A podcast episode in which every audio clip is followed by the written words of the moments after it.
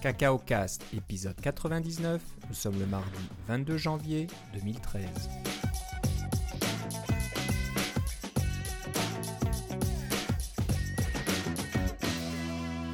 Bonjour et bienvenue à tous dans ce nouvel épisode de Cacao Cast. Euh, comme d'habitude, Philippe Casgrain est avec moi. Comment ça va, Philippe? Ça va très très froid, Philippe. Ça va très froid en effet, oui. On, s'attend à du moins 30 degrés Celsius cette nuit là. Euh, on doit... Et demain matin, ouais. Et demain matin, donc ça va être un peu dur pour les gens qui se rendent au travail euh, par les transports en commun. Ouais. Ou en voiture aussi. Hein. En voiture ou même euh, à vélo, comme certains. Je sais pas, est-ce que tu, tu, sors ton vélo quand... Je, l'ai sorti, mais je dois dire que là, l'écart de température était un peu trop brutal pour mon pauvre vieux corps. Ouais, J'ai pas eu le temps de m'habituer comme j'aurais voulu d'habitude l'hiver. D'habitude, c'est graduel.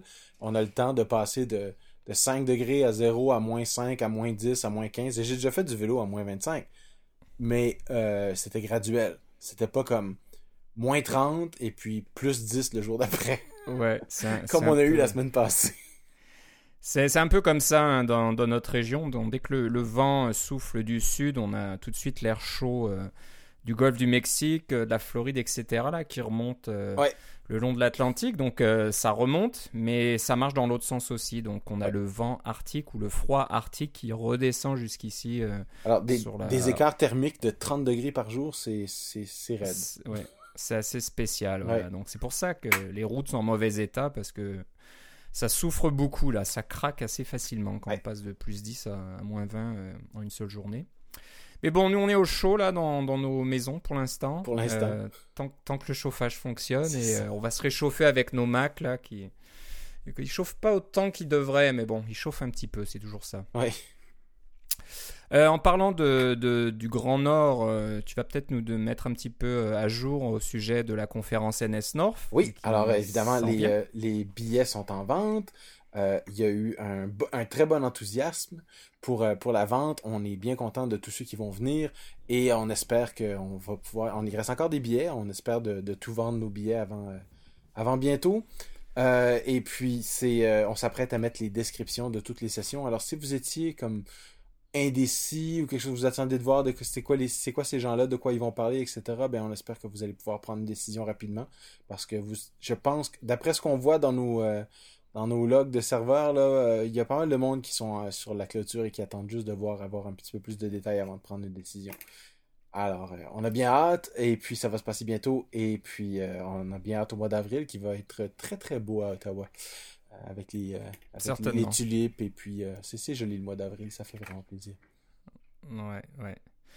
Ouais, ben, je pense que ça sera une bonne chose parce que j'ai un peu entendu parler autour de moi. On posait la question de quoi s'agit-il, de quoi on va parler, est-ce que c'est technique, pas technique, etc. Donc d'avoir la, description des sessions, ça va vraiment euh, aider euh, les, gens indécis euh, à, se décider. Donc nous, on vous conseille d'y aller, mais bon. On peut pas vous forcer non plus, alors voilà. Parce que ce qu'il faut se dire dans ces conférences-là, c'est qu'il y a les sessions, oui, c'est intéressant, c'est les, les, les, personnes qui vont présenter sont des, des personnes qui, que nous, on trouve personnellement très intéressant et intéressante.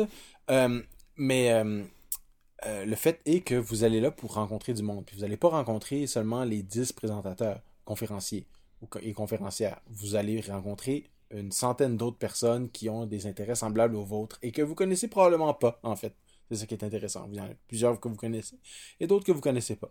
Alors, c'est c'est là qu'il y a la valeur ajoutée dans ces genres de conférences-là, c'est que c'est pas très gros, vous avez le temps de parler à tout le monde, et puis euh, c'est vous vous, vous vous, retrouvez dans une grande pièce avec une centaine d'autres personnes qui sont euh, brillants et motivés, et brillantes et motivées. Et qui sont prêts à parler de sujets qui vous passionnent. Ça, c'est surtout le, principal parce que c'est un peu ce qui manque hein, des fois euh, chez vous avec votre famille, votre époux ou épouse. Hein, parle pas trop d'informatique parce non, que des fois on, fait des podcasts. voilà, donc euh, on se débrouille autrement. Mais là, vous, vous, avez deux jours, un peu plus de deux jours où vous pouvez passer votre journée à ne discuter de, vos soirées, vos nuits, etc. C'est vraiment, c'est vraiment génial pour ça. Donc voilà, on, vous conseille encore et on vous tiendra à jour hein, jusqu'au mois, je, euh, pardon, on vous tiendra au courant jusqu'au mois d'avril. Oui de comment ça se passe. Donc voilà, il y a toujours des billets en vente. Euh, N'hésitez pas à aller sur nsnorth.ca. Voilà. Ne tardez pas trop. voilà, on voulait parler aussi d'un outil qu'un ami à nous, on en, a déjà parlé, Jason Brennan, qui a même été sur notre podcast, le seul invité qu'on ait jamais eu. Exactement qui vient de déménager. forcément le meilleur invité d'ailleurs. Le meilleur invité, qui vient de déménager à New York là pour ses, les, les, petites euh, informations personnelles et il va travailler pour le New York Times pour faire les, applications du New York Times. Donc on est très fiers de Jason, il est, vraiment très brillant et je pense qu'ils ont fait euh, une, euh, ils ont pris une bonne décision de l'embaucher. Mais juste avant de partir, il a rendu un outil sur lequel il travaillait depuis un certain temps public et open source il l'appelait Super Debugger. Donc, euh, quand vous allez sur, sur le site hein, qui est hébergé euh, sur le compte de Shopify, donc on a peut-être déjà aussi parlé de Shopify, hein, c'est une, une, société euh, dont vous avez entendu certainement parler si vous écoutez d'autres podcasts en anglais, parce qu'ils sont des sponsors de nombreux podcasts en technologie. Euh, Shopify est donc une société locale ici à Ottawa et euh, Jason travaillait pour eux là juste avant de partir euh, pour New York. Et il a donc rendu public et open source un outil qui s'appelle SuperDB qui vous permet de faire du débogage en temps réel pour iOS. Tout ça par, par le comment dire par, par le réseau. Donc, pas la peine d'avoir un Xcode qui, qui, fonctionne ou quoi que ce soit. Ou, ou d'avoir un câble pour brancher votre. un câble ou j'en sais rien. Voilà. Il suffit juste d'ajouter de, un petit peu de code dans votre application, donc une petite librairie, et d'utiliser la console que Jason a, développée pour pouvoir communiquer avec ce, ce, petit bout de code qui est dans votre application. Et euh, ben, vous pouvez voir tout ce qui se passe dans votre application. Donc, euh, Super Debugger est basé sur F-Script. Est-ce qu'on avait parlé d'FScript dans le passé Je crois que oui. Hmm, on a dû en parler un moment. Moi, j'avais fait un screencast il y a très longtemps, euh, au début de CocoaCast. Euh, vous pouvez encore le trouver sur le site euh, si ça vous intéresse. C'est très vieux. J'ai dû enregistrer ça en 2006, début 2007. Donc, vous verrez une vieille version d'Xcode et puis je sais pas quelle version de macOS 10 à l'époque. Enfin bref, euh, donc c'est une librairie qui a été euh, développée par un développeur français, Philippe Mougin, si je me souviens bien, oui. Philippe, euh, qui, qui utilise un petit peu tout ce qui est l'introspection dans Objective-C. Donc dans Objective-C, il y a des fonctions d'assez bas niveau qui vous permettent d'interroger le runtime Objective-C et puis de connaître la liste des, des, classes qui sont là, la liste des méthodes pour chaque classe, etc. Donc euh, Philippe Mougin a développé euh, F-Script qui permet de faire ça. Il a une, sorte de langage ou de, qui est basé sur le fourth, je pense, en fait. C'est ça, c'est un peu spécial, ça, ça a l'air un peu ancien, mais ça fonctionne. C'est une syntaxe euh, assez claire, on va dire. C'est pas de l'anglais, mais presque, là, c'est on dirait presque du Ruby un petit peu. C'est vraiment des, des, choses très simples. Il y a des windows, point quelque chose et tout ça. Donc, ça vous permet de naviguer dans le runtime de votre application euh, lors de son exécution. Et ce qui est assez fou, c'est que vous pouvez voir ce qui se passe dans votre application, mais vous pouvez dynamiquement changer aussi euh, les valeurs des, des, variables, etc. Et pas seulement les valeurs des variables, mais les valeurs des classes au complet. Là. Vous pouvez substituer une classe pour une autre. Euh, si vous en avez deux ou trois que vous voulez tester parce que vous voulez voir les trois différents looks de votre, de votre contrôle dans, un, dans le, la page, vous pouvez substituer le contrôle en runtime. Exactement. C'est assez impressionnant. On peut, changer toutes les, propriétés de vos classes. Donc, euh, visuellement, c'est assez bluffant hein, parce qu'on peut changer les couleurs, les, n'importe quoi. Les, un bouton euh, à les coins carrés ou à les coins arrondis, vous pouvez changer ça. Vous pouvez changer vraiment n'importe quoi. Donc, c'est pratique en tant que développeur euh, pour tester des choses. Hein. au lieu de, vous mettre à écrire beaucoup de code, vous pouvez juste lancer Super Debugger et puis dire tiens, si, si je changeais la position de mes boutons, etc. Mais euh, c'est aussi intéressant pour euh, des designers dans votre équipe de pouvoir tester des choses dans l'interface sans euh, connaître Objective-C, sans devoir recompiler l'application ou quoi que ce soit. On peut modifier la position des boutons, les couleurs, etc., etc. Donc je pense que ça peut être très pratique à ce niveau-là aussi pour une équipe de développement, que ce soit les développeurs ou les designers. Donc il y a, des petites choses intéressantes dans, le, dans, sa, dans la console, dans le terminal, qui, euh, que je trouve vraiment euh, euh, pas mal. Si vous voulez changer des valeurs numériques, donc des propriétés numériques d'une de, vos classes à l'exécution, il vous suffit de sélectionner cette valeur. Donc, en, utilisant la syntaxe F-script, vous pouvez dire, je sais pas moi, mettre l'épaisseur d'une ligne de 10 points par exemple. Si vous sélectionnez le 10 et vous faites glisser votre curseur de gauche à droite, la valeur va pouvoir soit augmenter, soit diminuer. Et vous voyez ça en direct dans votre application. Donc la ligne va, s'épaissir en temps réel ou s'amincir en temps réel. Donc je trouvais ça pas mal. C'est une petite chose que Jason avait vue dans une autre présentation qui l'avait vraiment euh, impressionné, je pense, qui, montrait un petit peu ces nouvelles façons d'interagir avec euh, les données de votre application. Et donc, si vous allez sur le site euh, shopify.github.com baroblique superdb, il y a une petite vidéo qui montre un peu tout ce que je viens de vous raconter. Ce sera probablement plus clair. Voilà donc ce paire de buggers de Jason sur le site GitHub, sur le compte de Shopify. C'est tout nouveau, tout chaud. Voilà, et c'est vraiment super pratique. Ça, c'est les gens de, bonnes idées euh, qu'on aime bien voir. Parlant euh, débogage, il y a la compagnie Square, on en a déjà parlé, ils sont assez actifs euh, côté open source. Ils ont sorti un nouvel outil qui s'appelle Squash. Donc squash euh, en français ça veut dire écraser. Hein. On parle de je sais pas moi d'écraser un insecte là. On, squash. Que... Oui en québécois ça veut dire écrapoutir. Écrapoutir, ok. Ça je connaissais pas tu vois. Donc c'est un nouvel outil de débogage de Square. Donc euh, Square c'est la compagnie qui fait ce lecteur de carte de crédit là qui se branche sur le le connecteur de, de, de, microphone, ouais. de microphone voilà, de votre iPod ou iPhone ou iPad. Euh, ils sont très populaires, vous en avez certainement entendu parler. Et euh, moi j'avais vu qu'ils ont un département de, ou un groupe de développeurs qui ne fait que euh, travailler sur des outils comme ça de développement, de débogage, etc. Donc ils ont, ils ont tout un groupe là-dedans qui fait ça. Et euh, bah, ils viennent de lancer cet outil qui s'appelle Squash. Si vous allez sur euh, squash, s q u a s h.io, euh, bah, vous verrez comment ça fonctionne. Donc c'est comment expliquer ça? C'est un outil qui permet de capturer les exceptions dans une application. Alors ce qui est assez intéressant, c'est que l'application, ça peut être une application Ruby, Ruby on Rails, ça peut être une application web en JavaScript, mais ça peut être aussi, aussi de l'Objective C.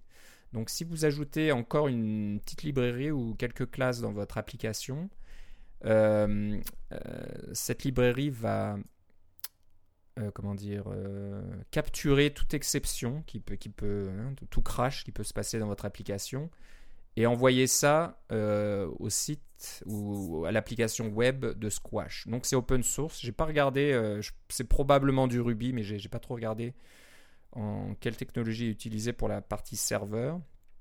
Mais comme c'est sur GitHub et disponible, vous pouvez euh, télécharger puis l'installer sur votre serveur personnel euh, chez vous ou dans votre entreprise. Et l'intérêt, c'est que tout ça se fait automatiquement, donc ça récolte un peu les exceptions. Euh, si vous utilisez TestFlight, TestFlight fait ça aussi. Éventuellement, euh, Apple fait ça aussi. Euh, ils sont censés euh, capturer les exceptions. Moi, je le vois assez, les, ces fameux crash reports. Mais ça, je pense que ça en prend un certain nombre avant qu'ils commencent à apparaître dans iTunes Connect. Je pense. Moi, j'en vois jamais. Donc, donc tu vas du code, il n'y a pas de crash. Exactement. J'aime bien penser que j'ai aucun crash dans mes applications, mais ça m'étonnerait beaucoup.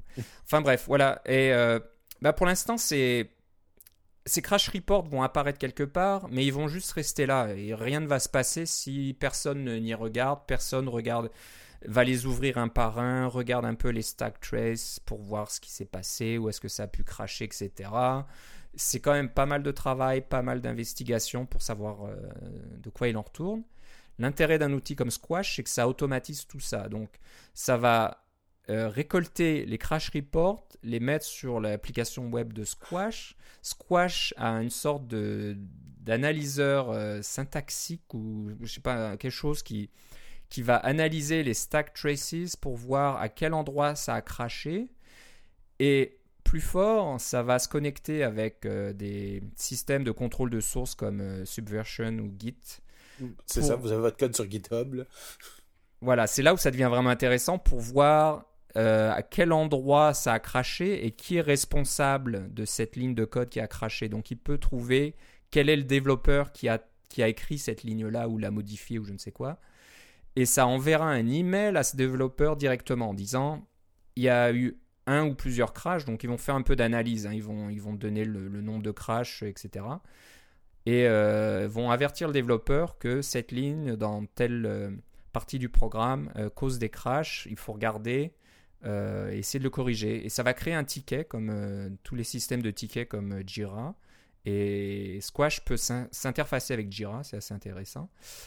ça va créer un ticket, l'assigner à ce développeur et le développeur est censé agir dessus Bien sûr, si le développeur n'agit pas, il y a tout un système euh, d'escalation, c'est une mauvaise euh, traduction, d'escalade, d'élévation, je ne sais pas quoi. Ça va avertir quelqu'un d'autre, un manager ou un collègue que là le développeur fait pas son boulot.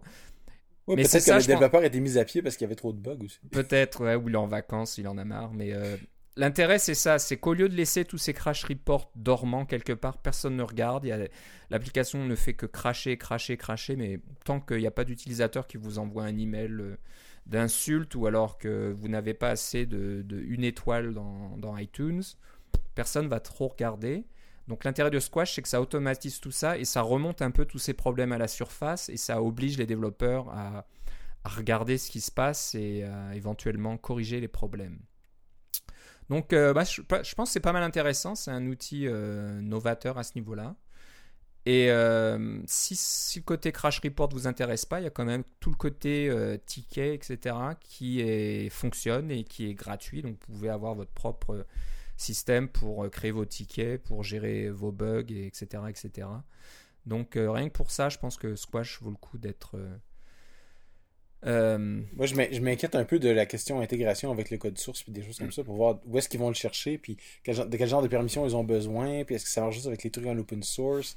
Euh, parce que je pense que une compagnie privée ou même vous euh, qui va essayer de vendre vos logiciels, vous n'avez pas nécessairement le goût d'ouvrir votre code source à n'importe qui. il y a sûrement des provisions pour ça, là, mais. Exactement. il, faut aller, il, faut aller, voilà, il faut aller en détail, faites un petit peu votre, euh, votre travail d'investigation, s'assurer que tout, est correct, mais l'idée est bonne. Donc, euh, Nous, on vous pointe dans une direction générale, puis c'est à vous d'avancer.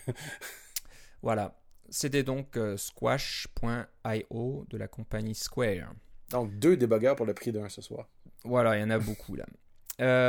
maintenant, on va parler de, quelque chose qui a fait un peu les, les nouvelles récemment. la fameuse histoire des, dans iTunes Connect, vous pouvez euh, soumettre des captures d'écran euh, de votre application. Vous pouvez aussi changer un peu la description, etc. Euh, jusqu'à maintenant, on pouvait changer ces copies d'écran même après que votre application soit. Oui, à peu, près, à peu près tout le temps, en fait. À peu près tout le temps. Oui. La plupart des gens se servaient de la période de, de revue pour, enfin ceux que je connais, ils servaient de la période de revue qui, peut être assez, longue, euh, on, parle de quelques jours quand même, pour faire des belles copies d'écran, là, pour avoir le temps, parce qu'ils se disaient, bon, j'ai le temps de faire des belles copies d'écran maintenant que j'ai envoyé mon truc sur iTunes Connect. Euh, il est, envoyé, il est en review, ou il va, il, est waiting for review, hein, en attente de revue. Et puis là, euh, je, peux faire mes screenshots. Et puis quand ça va arriver au moment de faire la revue, ah là, ils vont pouvoir voir mes beaux screenshots. Et puis ça va apparaître sur l'App Store, ça va, tout va être bien. j'ai le temps de faire ça. Eh bien maintenant, on ne peut plus faire ça. Pourquoi? Parce que comme d'habitude, il y a euh, quelques personnes qui ont fait des, euh, des, choses pas bien et puis là, ça gâte la sauce pour tout le monde. N'est-ce pas? Bah voilà, c'est un peu, des, un peu décevant, mais euh, brièvement, il y, y, a des gens mal intentionnés qui soumettent des applications qui font pas grand chose, des, des jeux un peu bêtes, etc qui soumettent ça avec un. Je sais pas si le nom doit déjà être déterminé. Le nom. Oui, le nom doit être déterminé. Voilà, il évoque, il évoque un jeu bien plus connu et qui, qui est bien plus vendeur. Bah, disons comme Minecraft.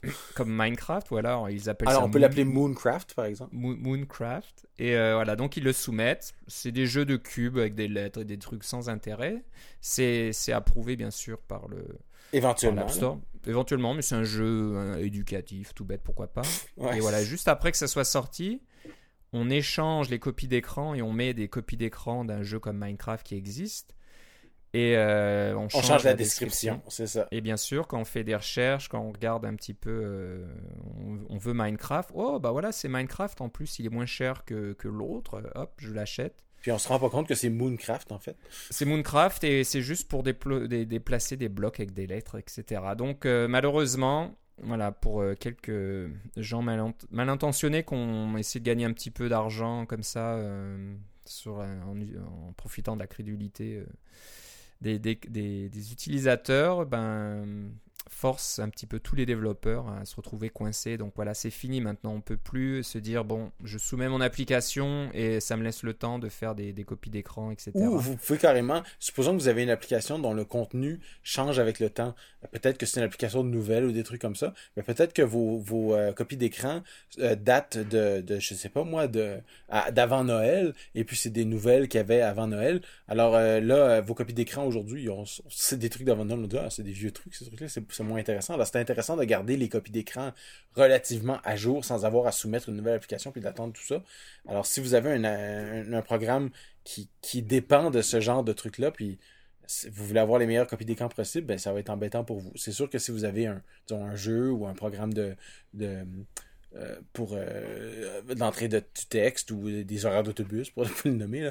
Euh, si vous avez ce genre de programme-là, ben les, les copies d'écran sont relativement stables, mais dès que vous avez quelque chose qui, que vous voudriez pouvoir changer avec le temps pour faire du peut-être que vous voulez faire un push de marketing ou des choses comme ça et puis avoir une promotion puis vous voulez avoir des nouvelles copies d'écran pour refléter la nouvelle promotion euh, mais là vous pouvez plus il faut vous pouvez mais il faut avoir il faut soumettre une nouvelle version et puis l'envoyer en revue avec tout ce que ça implique. Euh, incluant les délais, les possibilités que ce soit rejeté pour une raison arbitraire, c'est déjà arrivé, et puis euh, tous ces autres problèmes-là aussi. Voilà, donc c'est un sérieux problème pour euh, les développeurs honnêtes. Euh, il va falloir faire avec, malheureusement. mais euh, C'est pas vraiment surprenant, mais que voulez-vous? C'est le, la rançon du succès. Il fallait que ça arrive, c'est sûr. ben à cause de ça, oui, c'est ça. Parce qu'il y a toujours des gens qui essaient de, de, faire, de faire de l'argent rapide sur les App Store. Nous, on n'en fait pas partie. Notre, notre argent est pas du tout rapide sur l'App Store. pas du tout. non, c'est ça. Mais voilà, nous on est là quand même pour vous aider. Donc euh, on a un outil à vous présenter qui va un petit peu vous aider à, préparer vos copies d'écran à temps au moment de la soumission de votre nouvelle application. Et voilà. Cacao cette toujours là pour vous aider. Exactement. L'application s'appelle UI Screen Shooter. Euh, il y a pas mal de temps, vous avez parlé d'une application qui s'appelle euh, Simulator Cropper, quelque chose comme ça. ça devait être dans les premiers épisodes. Mais qui est plus vraiment nécessaire. Oui, mais c'est plus vraiment nécessaire parce que tu peux faire pomme S dans le simulateur maintenant, puis ça enregistre l'image dans la bonne dimension. Ouais, c'est vrai. C'est vrai que j'ai ça, j'ai découvert euh, il n'y a pas très longtemps finalement. j'utilisais cet outil, puis un jour, j'ai tiens, Pommes, euh, ça marche aussi. Oui, c'est ça. puis euh, maintenant, maintenant aussi, Apple accepte les images avec le, le haut inclus, là, comme par exemple, vous avez l'heure et puis le, le, petit symbole de, de radio, etc. Là. Ils acceptent ça maintenant, alors qu'avant, il fallait les enlever qui un petit peu niaiseux, là, mais bon, c'était la règle et il fallait s'y fier. Mais, là, mais maintenant, on, c'est ça, tu peux faire pomme S. Mais faut quand même amener l'application dans l'état où on veut, montrer le bon écran avec les bons trucs, avec les bons personnages, avec les bonnes, la bonne nouvelle, avec ce genre de... Quelque chose que... Vous voulez pas mettre un truc qui, qui, présente quelque chose de personnel, des choses comme ça. Vous voulez amener le simulateur au bon endroit. Et ça, ça peut être barbant quand on a cinq ou six affaires euh, dans euh, six langues différentes. Exactement. Voilà, c'est quand on a plusieurs langues. Et moi, je l'ai déjà fait parce que j'ai dû faire des, copies d'écran euh, récemment pour une de nos applications qui sont en deux langues. Il faut tout faire en deux langues. Et il faut tout faire, attention, en, 3 pouces et demi et en 4 pouces pour l'iPhone 5. Donc ça multiplie. Euh, voilà, vous avez. Et, puis c'est pas juste ça. C'est toi, nous on a deux langues parce qu'on parle de l'anglais et le français. Mais imagine là, les, les souvent les, les, les, les, marchés sont beaucoup plus grands que ça. Là, on a, on a 10, 12, 15, 20 langues. Là. Ça, ça, ça va très très vite. Là. Voilà. Alors ce que, ce que fait UI, UI Screen Shooter, en fin de compte, c'est une sorte de c'est un, un, environnement, on va dire. C'est un, des, outils supplémentaires pour les scripts, j'imagine, qui vous permettent d'exécuter, euh, de démarrer le simulateur euh, par euh, ligne de commande et puis de, de préparer l'environnement comme, comme il vous convient. Avec un petit script. Là, je pense qu'il faut que vous rajoutiez quelque chose dans votre application? Voilà, donc vous pouvez dire, voilà, je veux démarrer en anglais, en français, en allemand, etc. Je veux démarrer le simulateur 3.5 euh, pouces ou le simulateur iPhone 5 de 4 pouces. Vous pouvez choisir tout ça, donc ça vous de, dans, je sais pas, ça peut être à, la limite dans votre processus de, build de votre application, d'avoir un script à la fin qui démarre UI Screen Shooter avec euh, toutes, ces, toutes ces différents paramètres et ça va donc exécuter votre application. Ça utilise, je pense, UI Accessibility. C'est ça. donc les API d'accessibilité pour pouvoir interagir automatiquement avec, avec votre application. en plus, ça vous donne un test d'accessibilité pour votre application. En plus, voilà, donc c'est voilà une pierre de coups, c'est pas mal, mais et ça va donc euh, exécuter votre petit script et faire les captures d'écran automatiquement. Donc c'est à vous de préparer tout ça. Hein. On ne vous dit pas que c'est facile et que ça prend 5 minutes. Ça vous, prendra probablement euh, plusieurs heures, voire une journée ou deux de faire ça correctement. Mais une fois que c'est fait, euh, vous pouvez mettre ça quelque part bah, sur votre serveur d'intégration continue, par exemple. Et de, de, faire ça automatiquement. Donc à chaque fois qu'une nouvelle, une nouvelle version de votre application est euh, comment dire approuvée ou mise dans, votre euh, répertoire Git ou GitHub ou je ne sais quoi, vous pouvez euh, automatiquement démarrer tout ça et puis ça va vous créer un répertoire avec toutes les copies d'écran qui vont bien, nommer comme il faut, classer comme il faut. Et, il faut juste les envoyer à iTunes Connect. J'avoue que les interfaces web, c'est un peu barbare. ouais. Il faudrait peut-être ajouter ça, donc de, quelqu'un. On va peut-être, je sais pas, on aura peut-être Matt Thompson qui fera ça. Lui, il fait ça qui va nous faire, je sais pas, une application Ruby qui va se connecter directement à iTunes Connect et puis envoyer. Qui va vous mettre les copies d'écran dans le bon ordre pour la bonne pour chaque langue. Ça serait. si vous pouvez mettre les descriptions en plus, ça serait vraiment bien. Ça serait pas mal. Mais bon, je pense que UI Screen Shooter fait déjà pas mal de boulot. On arrive déjà à mi-chemin.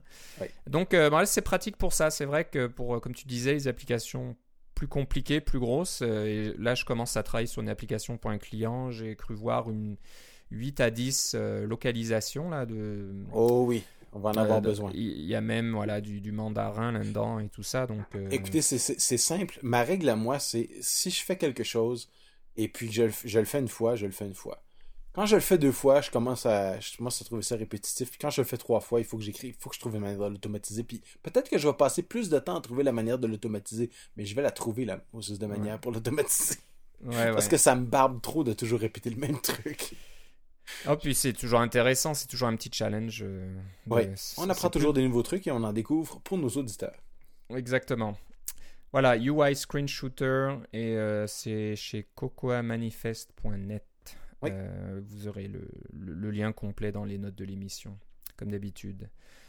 une autre euh, petite note technique euh, venant d'Apple au sujet des préfixes de vos classes. Donc c'est assez, intéressant. Je ne l'avais pas vu passer. Je ne sais pas si ça a été récemment introduit ou si ça existait depuis un moment.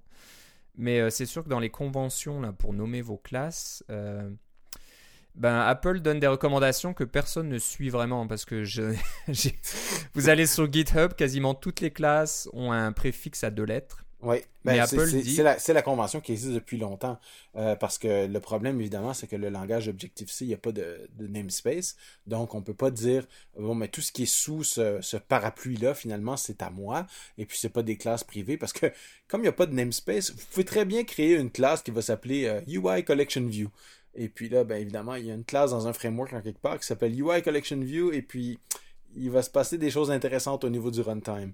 Et puis après ça, si vous vous rendez à faire fonctionner votre application, quand vous allez l'envoyer en revue, Apple va dire Hey, vous utilisez des API privés dans le UI Collection View. Non, c'est mes API à moi. Mais là, vous pouvez pas le prouver parce qu'il n'y a pas de namespace. Donc la, technique, c'était de créer vos propres, votre propre namespace euh, de pauvre, là, finalement, là, euh, en mettant votre euh, le nom de votre compagnie ou vos, vos, votre, vos initiales en avant, comme par exemple PC UI euh, Collection View, quelque chose comme ça, là, euh, pour moi, ou toi, ça serait PG ou quelque chose. Mais apparemment, d'avoir deux lettres, c'est pas suffisant d'après la nouvelle, la nouvelle version de la documentation. Je sais pas moi non plus quand ça a changé, mais ça a commencé à faire du bruit au mois de janvier, alors c'est peut-être récent.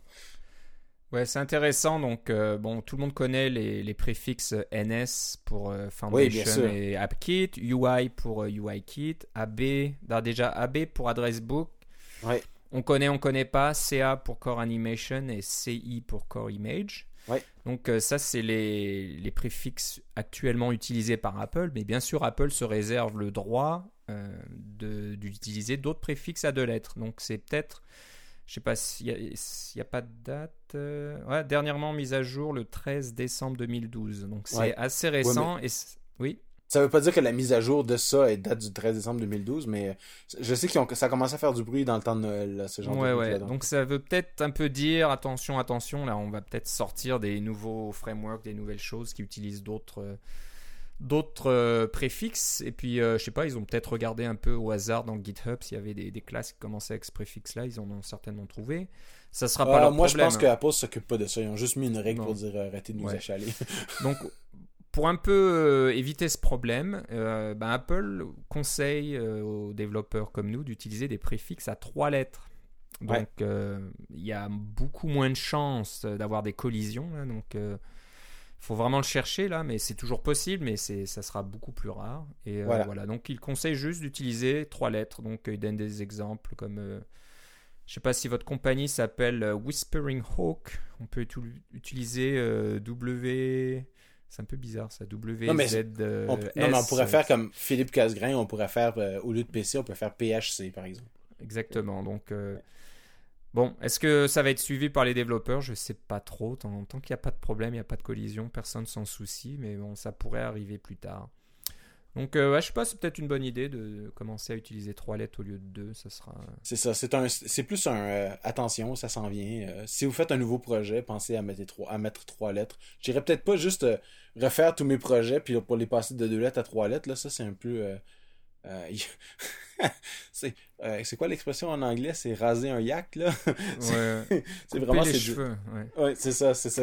Pour se donner du travail euh, pour rien. Là. Mais si vous commencez un nouveau projet, peut-être d'y aller tout de suite avec une classe à 3 à, X, Y, Z là, pour avoir trois lettres. c'est la recommandation courante. Et puis, c'est généralement une bonne idée de se tenir au courant de ces recommandations et de les suivre parce que au début c'est juste une recommandation puis après ça ça devient ah c'est requis. Alors euh, au début on vous pousse gentiment puis après ça non non faites-le vraiment puis après ça vous voulez dans l'App Store ça vous prend ça. Alors euh, juste euh, pour faciliter les choses commencez à l'utiliser maintenant c'est notre recommandation. Voilà.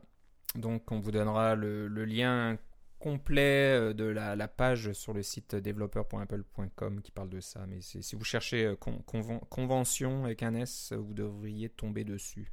Euh, on va finir par une classe que je ne connaissais pas. Alors, je sais pas si tu la connaissais toi ou tu en as entendu parler récemment. C'est une classe qui s'appelle NS Pointer Array. Oui. Alors, on se demande un peu ce que c'est, puis rien qu'au nom, ça me fait peur. Moi, dès que tu vois pointeur, tu dis oulala, c'est encore un truc pour des pointeurs en C ou je ne sais quoi. Donc euh, apparemment c'est une version avancée de NSArray. Donc euh, de, de, de, quoi s'agit-il? Qu'est-ce qu'il y a de spécial au sujet de NS Pointer Array? Ok. Alors euh, vous avez utilisé des en avez si vous avez programmé en Objective-C, et puis vous savez qu'un NSArray c'est une classe collection, ça, vous permet de mettre une collection ordonnée d'objets, mais la, clé justement là-dedans c'est que ce sont des objets, vous ne pouvez mettre que des, sous-classes de NSObject à l'intérieur. Et puis en fait c'est des NS euh, des, euh, NSObject qui répondent à un certain protocole, mais je ne vais pas rentrer dans les détails mais c'est vous, pouvez, vous mettre simplement des objets là-dedans. Si vous, vous mettez, essayez de mettre nil au milieu d'une collection comme celle-là, euh, ça ne marchera pas. Euh, vous allez avoir une erreur en runtime ou si vous réussissez à contourner l'erreur, vous allez avoir un crash. Ce sera pas tellement mieux. Euh, alors, tout ça pour dire que vous pouvez mettre un objet. on peut évidemment contourner ça en mettant un, NS nul nul, qui est un objet singleton qui représente rien, qui est fait explicitement pour ça. mais là, ça devient un peu barbant. Des fois, on veut tester pour NS nul, etc. is nul. Il y a un paquet de trucs qu'on peut faire pour les NSRA. Mais des fois, on veut avoir l'impression de faire. Euh, de pas avoir toute l'usine à gaz de NSRA, puis on veut juste avoir un, tableau en mémoire plus rapide, mais quand même rester juste un peu au-dessus d'un tableau vraiment euh, simple qu'on aurait fait avec malloc et free en C, un tableau indexé ordinaire. Euh, on va avoir un peu plus de sécurité. Par exemple, on veut passer de 32 bits à 64 bits sans trop se poser de questions. Euh, à l'époque, on voulait passer de PowerPC à Intel sans trop se poser de questions, d'avoir de Big Indian, Little Indian. On, ne voulait pas avoir euh, d'ordre de bits. Vous voulez pouvoir l'envoyer par le réseau, ce qui est un peu moins vrai maintenant avec le euh, maintenant que les distributed objects sont disparus, mais c'était important si vous voulez envoyer cette information-là, parce que là, les, octets vont passer en Network Byte Order, qui est différent de ce que vous avez sur Intel.